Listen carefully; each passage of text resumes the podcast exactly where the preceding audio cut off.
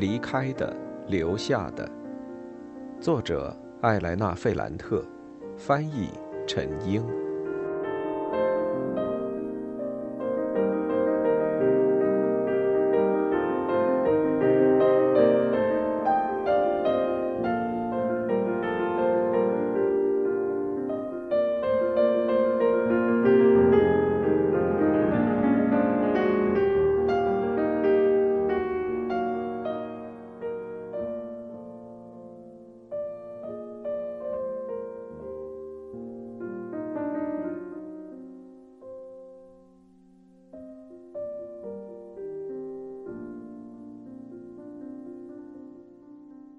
九。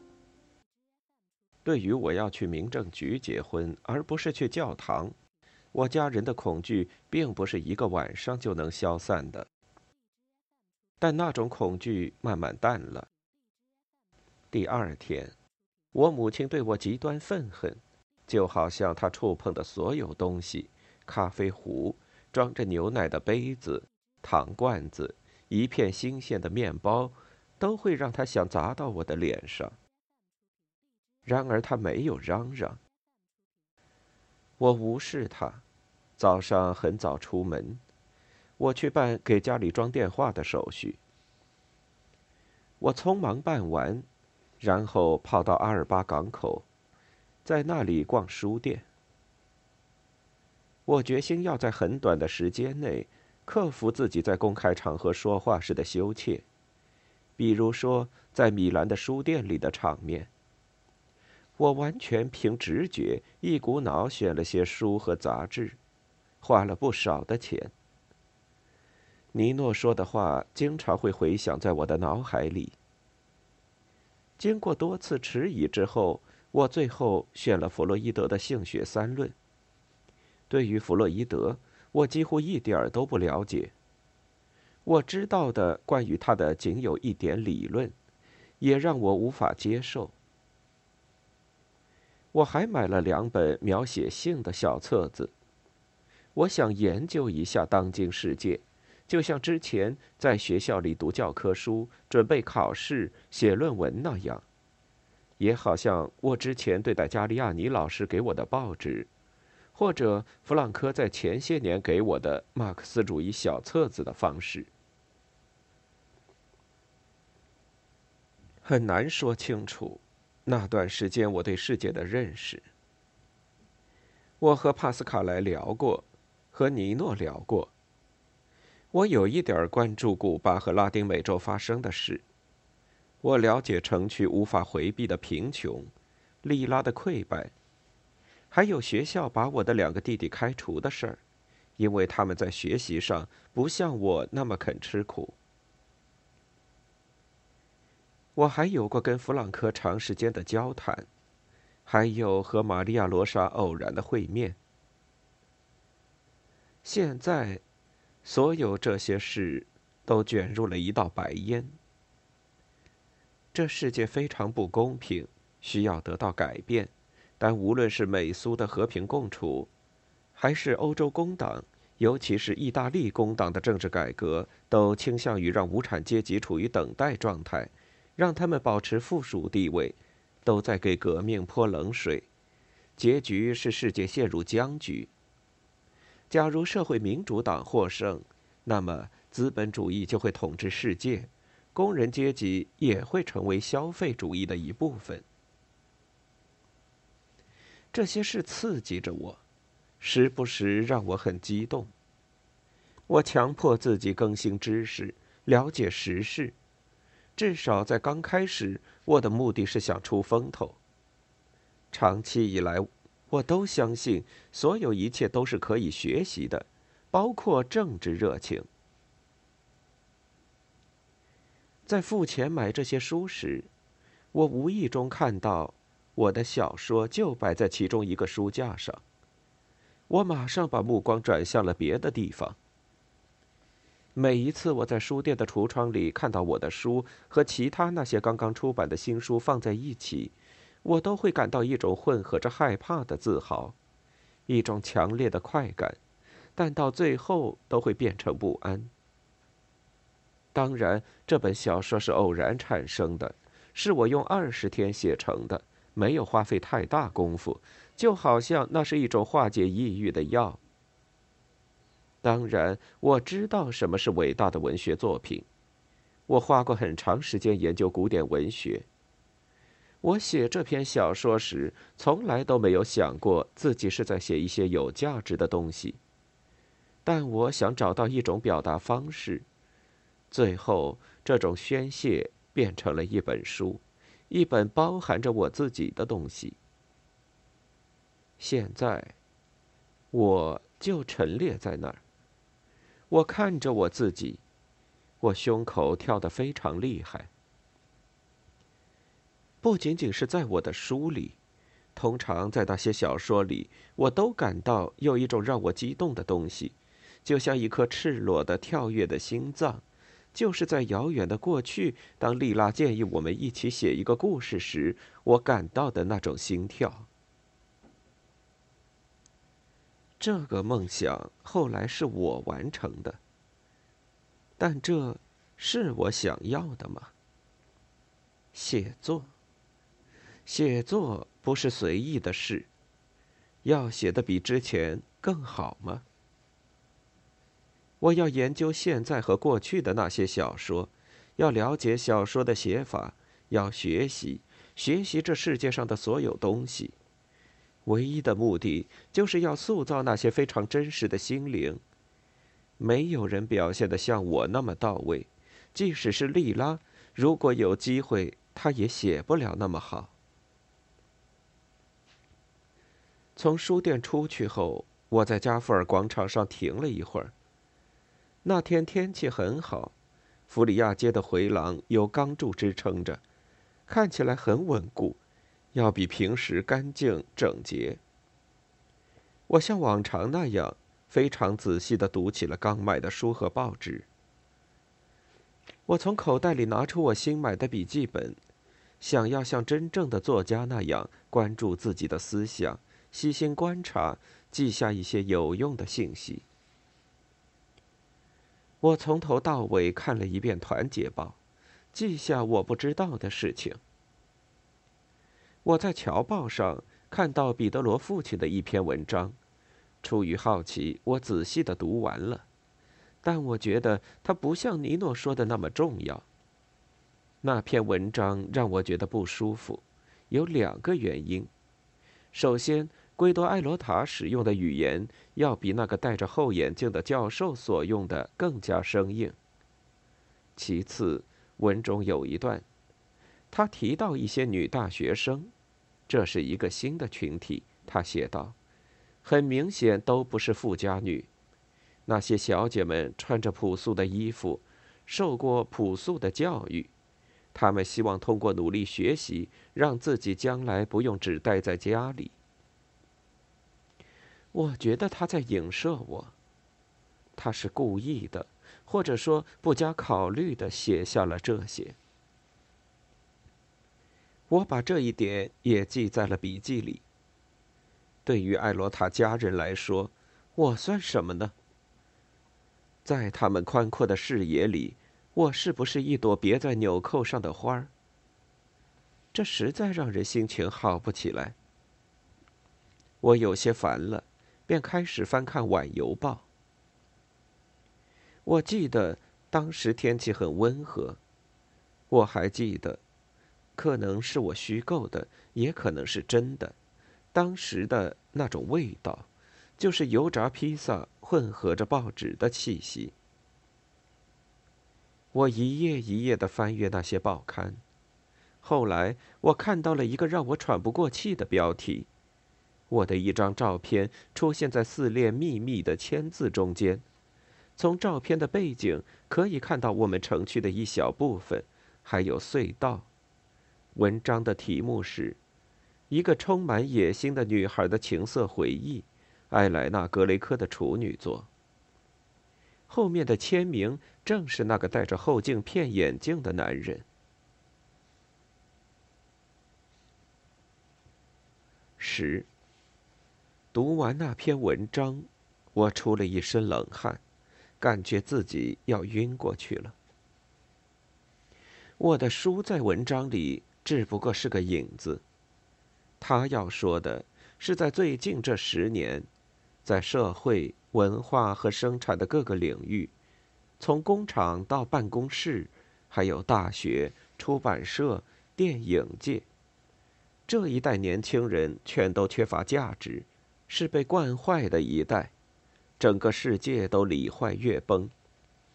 他时不时会引用我小说中的一些句子，用双引号标出来，就是为了展示。我代表着这一代人，我是一个糟糕教育的典型产物。文章的最后，他把我定义为一个通过平庸的淫秽描写来掩盖自己缺乏天分的小姑娘。我哭了起来。自从那本书出版之后，那是我看到的最无情的抨击。不是在一份地方报纸上，而是在一份在整个意大利销售的报纸上。最让我难以忍受的是，我那张微笑的面孔出现在这么一篇毫不留情的文章中。我是走路回家的，在回家前，我把报纸扔掉了。我很害怕我母亲读到那篇评论，然后会利用它来攻击我。我想象，他会把那篇文章剪下来，放进他的简报集里。每一次我得罪他的时候，他就都会翻出来。我看到桌子上只摆着我的餐具。我父亲在上班，母亲去邻居家了，不知道去要什么东西。我的弟弟妹妹都已经吃过饭了。我把面条和土豆放进锅里，开始看我的那本书。我很绝望的想，这本书也许真的没有任何价值，也许他们出这本书只是想给阿黛尔一个面子。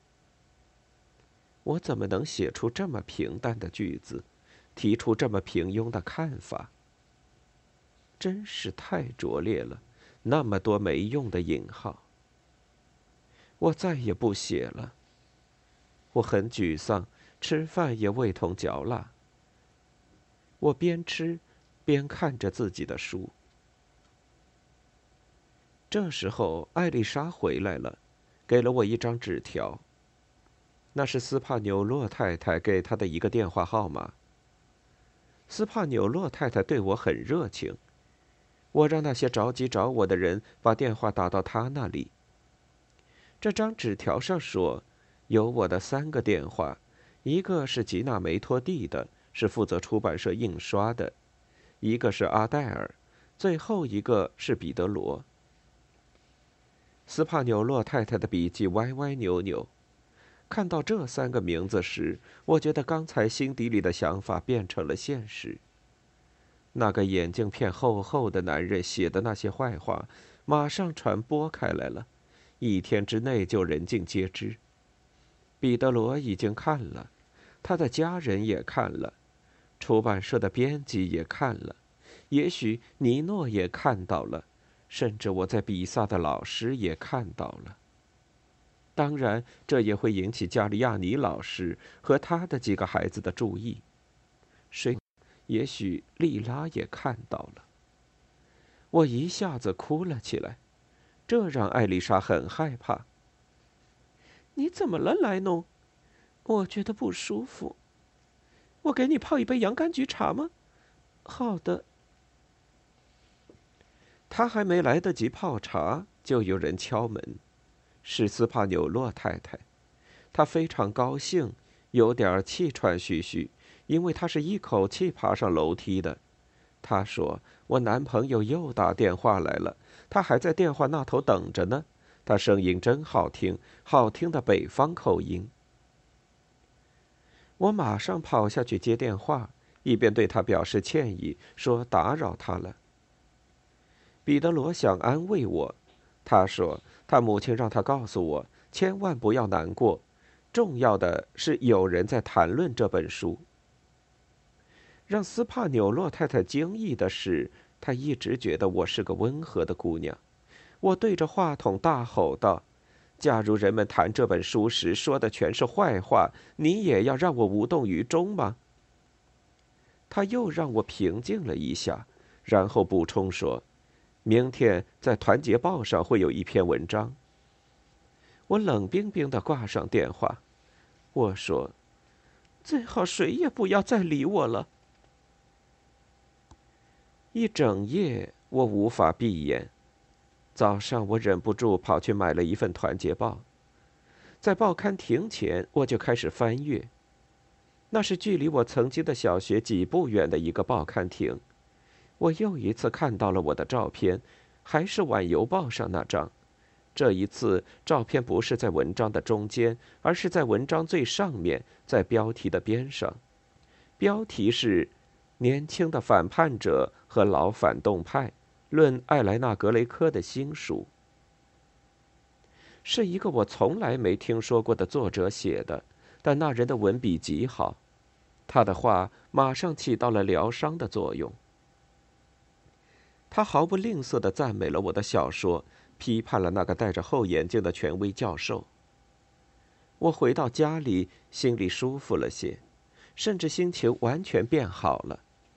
我翻阅着我的书，现在我又觉得书写的很精彩，很和谐。我母亲一脸讥讽地说：“你是不是中了什么彩票？”我把那份报纸放在了厨房的桌上，什么话也没有说。在下午的时候，斯帕纽洛太太又出现了。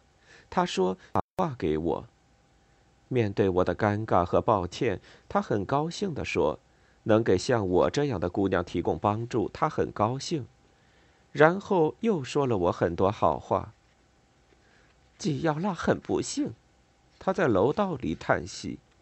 他十三岁时，他父亲就让他在索拉拉甜品店里干活，还好。他和米凯莱订婚了，否则的话，真是要吃一辈子苦呢。他打开家门，经过走廊，把我带到挂在墙上的电话前面。我注意到，他还在电话前放了一把椅子，好让我舒舒服服的坐着打电话。人们真是看得起那些念过书的人。大家都认为那些聪明孩子努力学习，就是为了避免劳累的生活。我想，我该怎么向这个女人解释？我从六岁起就成了文字和数字的奴隶，我的心情完全依赖这些文字组合。现在的这种愉悦是非常罕见的，也是很不稳定的，可能只会持续一小时、一个下午，或者是一个晚上。你看到了吗？阿黛尔问我。是的。你高兴吗？是的。那我要告诉你一个更好的消息：你的书现在开始卖起来了。假如继续这么下去，我们还会加印。意思就是，《晚邮报》上的那个朋友以为他能毁掉我们，但他其实帮了大忙。再见，艾莱娜，享受你的成功吧。十一，在接下来的几天里，我发现那本书真的火起来了。最明显的标志就是吉娜的电话频繁起来。她一会儿告诉我报纸上说了什么，一会儿通知我有哪些书店和文化沙龙邀请我。最后，她总是会很热情地说一句：“书卖得很火，格雷科小姐，恭喜您。”我说：“谢谢。”但一点儿也高兴不起来。我觉得出现在报纸上的那些评论很肤浅，他们都是仿照《团结报》上那篇文章的热情洋溢，或是《晚邮报》上那篇文章的套路来写。尽管每一次吉娜都会向我重复说，负面评论也会帮助这本书的销售，但这还是让我很痛苦。我热切的期望获得赞同，去平衡那些批评。这会让我的心里舒服点儿。我不再对母亲隐藏负面评论，我把所有的评论，好的、坏的，都交给他。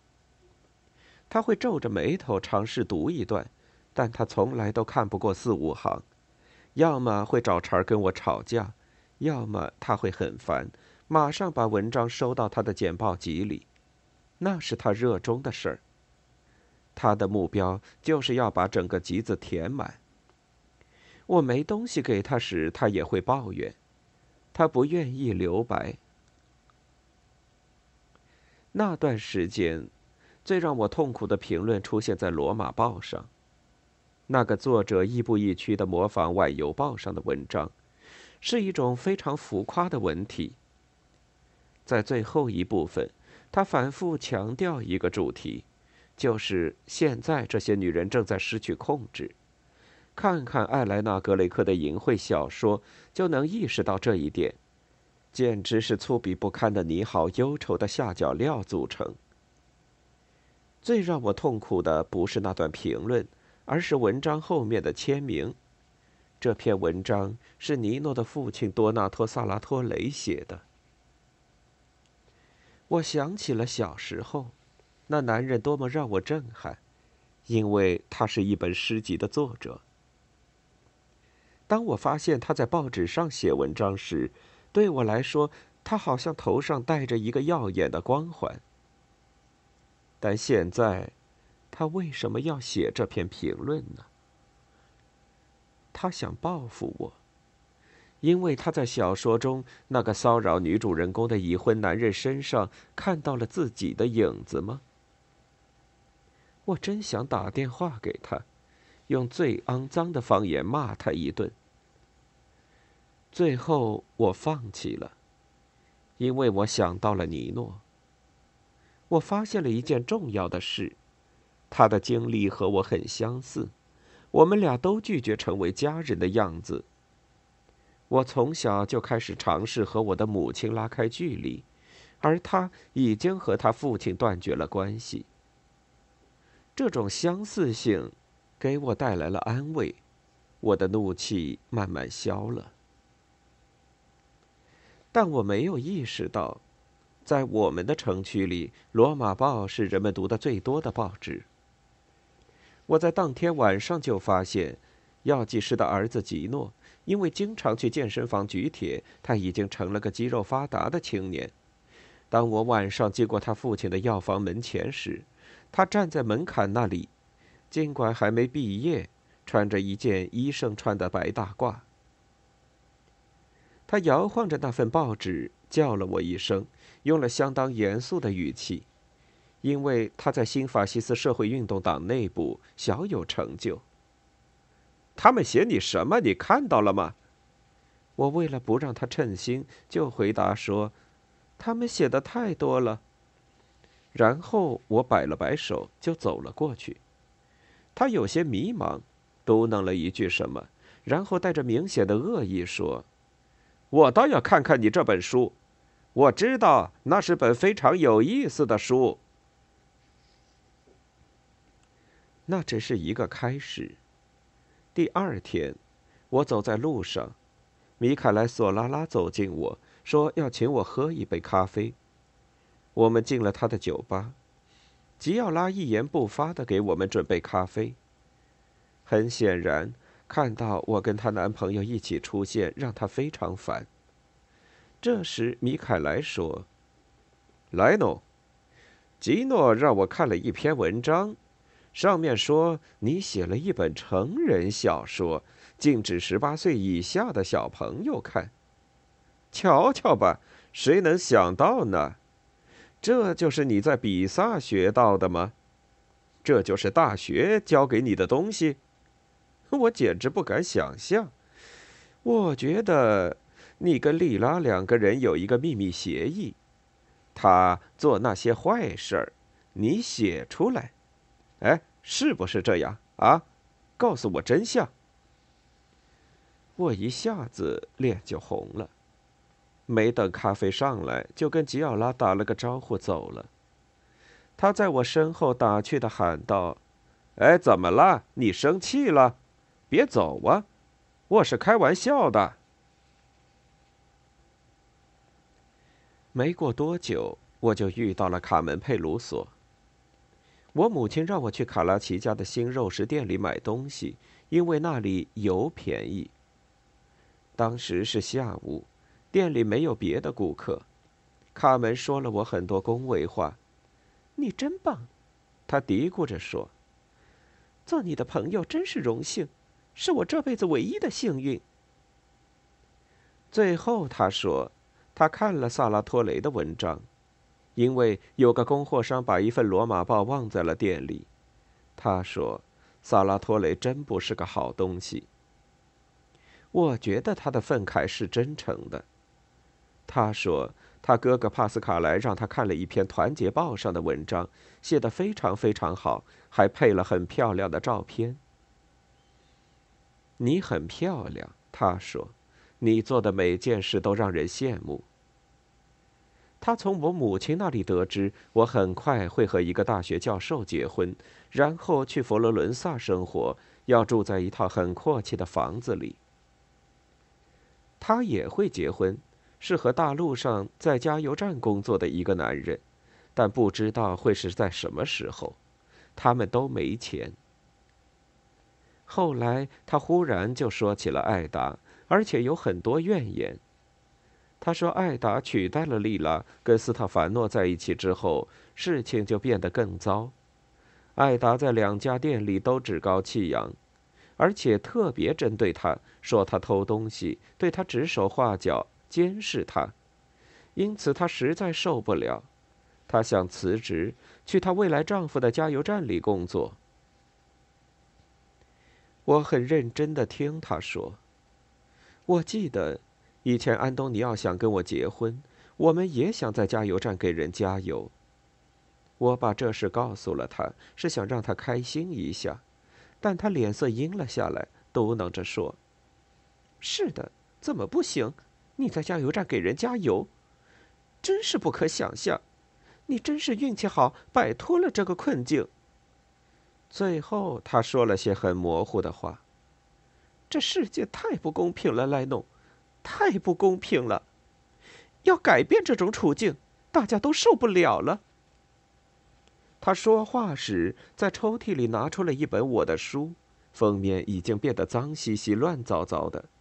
这是我在城区看到的第一本我的书。让我震撼的是，刚开始那几页已经变得黑乎乎、蓬了起来，但后面的纸张都还洁白紧致。我晚上看几页，他对我说，或者在没有客人的时候看，但我现在才看到三十二页，时间太少了。所有的活都是我干的，卡拉奇家的人让我从早上六点干到晚上九点呢。